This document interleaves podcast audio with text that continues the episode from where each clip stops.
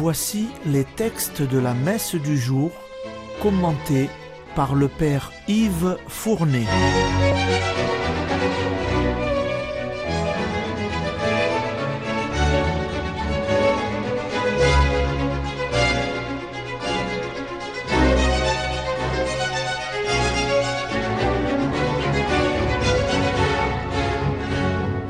Bonjour, chers auditeurs et auditrices de Radio Maria.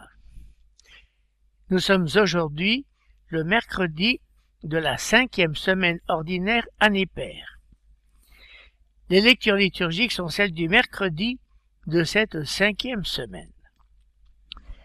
La première lecture est toujours la suite du premier livre des rois. Vous allez entendre le récit de la célèbre visite de la reine de Saba au roi Salomon. C'est que la sagesse de Salomon était tellement célèbre qu'elle attira à Jérusalem la visite de cette souveraine. Écoutez la lecture. Lecture du premier livre des rois. En ces jours-là, la reine de Saba avait entendu parler de la renommée de Salomon qui faisait honneur au nom du Seigneur. Elle vint donc pour le mettre à l'épreuve en lui proposant des énigmes. Elle arriva à Jérusalem avec une escorte imposante, des chameaux chargés d'aromates et d'une énorme quantité d'or et de pierres précieuses. Quand elle fut parvenue auprès de Salomon, elle lui exposa les questions qu'elle avait préparées. Mais Salomon trouva réponse à tout et ne fut arrêté par aucune difficulté.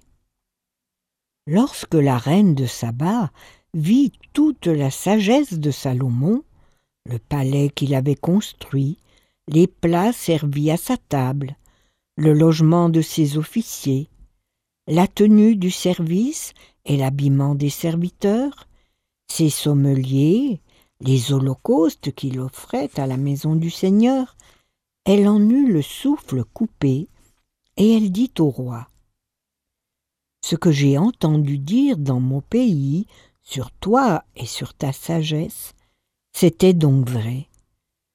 Je ne voulais pas croire ce qu'on disait avant de venir et de voir de mes yeux. Mais voilà qu'on ne m'en avait pas appris la moitié. Tu surpasses en sagesse et en magnificence la renommée qui était venue jusqu'à moi. Heureux tes gens, heureux tes serviteurs que voici, eux qui se tiennent continuellement devant toi et qui entendent ta sagesse. Béni soit le Seigneur ton Dieu, qui t'a montré sa bienveillance en te plaçant sur le trône d'Israël. Parce que le Seigneur aime Israël pour toujours, il t'a établi roi pour exercer le droit et la justice. Elle fit présente au roi de cent vingt lingots d'or, d'une grande quantité d'aromates et de pierres précieuses. Il n'est plus jamais venu une quantité d'aromates pareille à celle que la reine de Saba avait donnée au roi Salomon.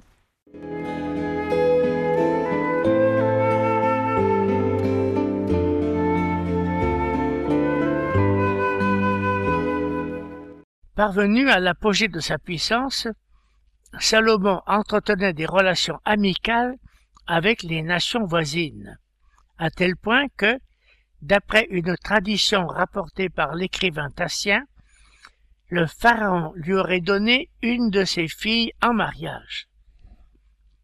Et il entretenait les relations les plus cordiales avec le roi de Tyr et de Phénicie, Hiram, qui lui fournissait des marins pour sa flotte, des matériaux et des ouvriers pour ses constructions. De sorte que sa renommée s'étendit même au loin et un jour, l'on vit arriver à Jérusalem la reine de Saba. Dans la lecture, vous avez entendu la reine de Saba éprouver le roi par des énigmes. C'étaient là de courts problèmes littéraires dont le sens était caché et qu'il fallait dévoiler.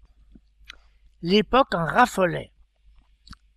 Mais il n'y en eut aucune que Salomon n'élucida à la grande admiration de la reine. Et, à la vue de toutes les autres réussites du roi, elle ne put que s'écrier Béni soit le Seigneur ton Dieu, qui t'a montré sa faveur en te plaçant sur le trône d'Israël. La reine de Saba venait des pays du sud, le Yémen d'aujourd'hui, mais l'Éthiopie la revendique aussi comme une de leurs reines. Nous lisons dans l'évangile de Saint Matthieu qu'avec Jésus, il y a plus que la sagesse de Salomon, car lui-même, présence de Dieu parmi les hommes, est tellement plus que Salomon. C'est maintenant l'Évangile. Dans l'Évangile, nous allons entendre la suite des discussions de Jésus avec les pharisiens et les scribes.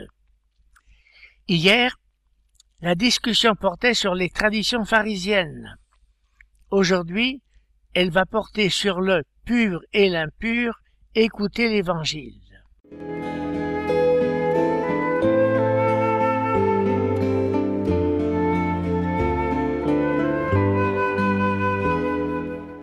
Évangile de Jésus-Christ selon Saint Marc. En ce temps-là, appelant de nouveau la foule, Jésus lui disait Écoutez-moi tous et comprenez bien, rien de ce qui est extérieur à l'homme et qui entre en lui ne peut le rendre impur. Mais ce qui sort de l'homme, voilà ce qui rend l'homme impur. Quand il eut quitté la foule pour rentrer à la maison, ses disciples l'interrogeaient sur cette parabole. Alors il leur dit Êtes-vous donc sans intelligence, vous aussi?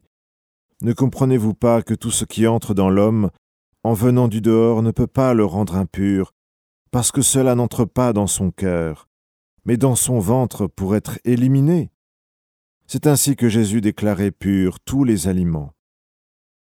Il leur dit encore Ce qui sort de l'homme, c'est cela qui le rend impur car c'est du dedans du cœur de l'homme que sortent les pensées perverses, inconduite, vol, meurtre, adultère, cupidité, méchanceté, fraude, débauche, envie, diffamation, orgueil et démesure.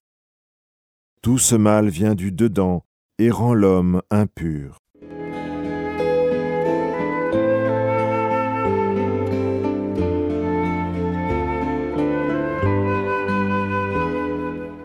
Ce que vous venez d'entendre n'est plus la discussion publique d'hier, mais un échange privé entre Jésus et ses apôtres. Jésus va les mettre en garde contre les enseignements des pharisiens, ici, sur leur enseignement sur le pur et l'impur. Pour cela, il va opposer par manière d'énigme ce qui entre dans l'homme et ce qui en sort.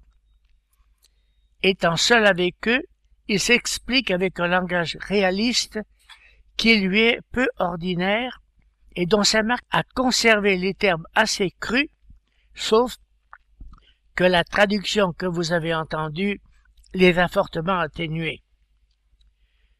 Le cœur de l'homme ne peut pas être souillé par les aliments, dit-il. Qu'est donc ce cœur de l'homme? C'est cette faculté qu'a l'homme d'aimer Dieu et de se garder pur devant lui. Ainsi, la pureté de l'homme, nous dirions sa propreté, ne réside pas dans des actions extérieures. Et les aliments déclarés purs, selon les classements de l'époque, ne peuvent pas être la cause de la pureté du cœur. Nous dirions de nos jours, les préceptes et les conduites d'hygiène ne peuvent causer la pureté du cœur.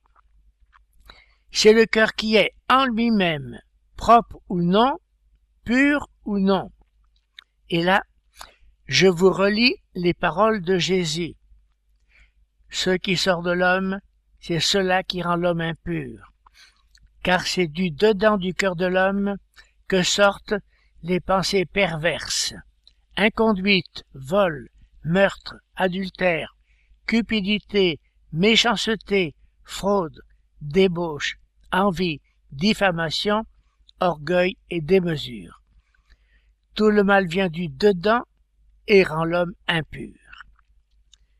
C'est pourquoi la pratique de la purification la plus efficace pour le cœur, car elle est la seule qui l'atteint, le nettoie et le purifie, c'est le sacrement de la confession ou sacrement de la conversion ou encore sacrement de la réconciliation.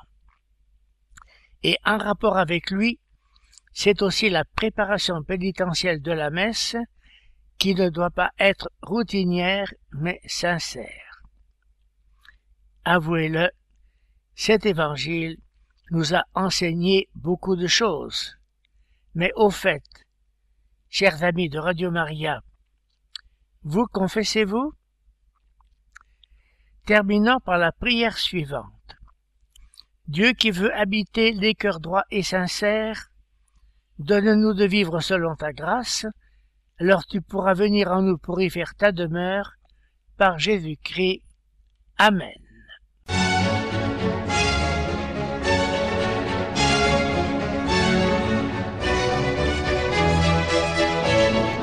Vous venez d'entendre les textes commentés par le père Yves Fournet.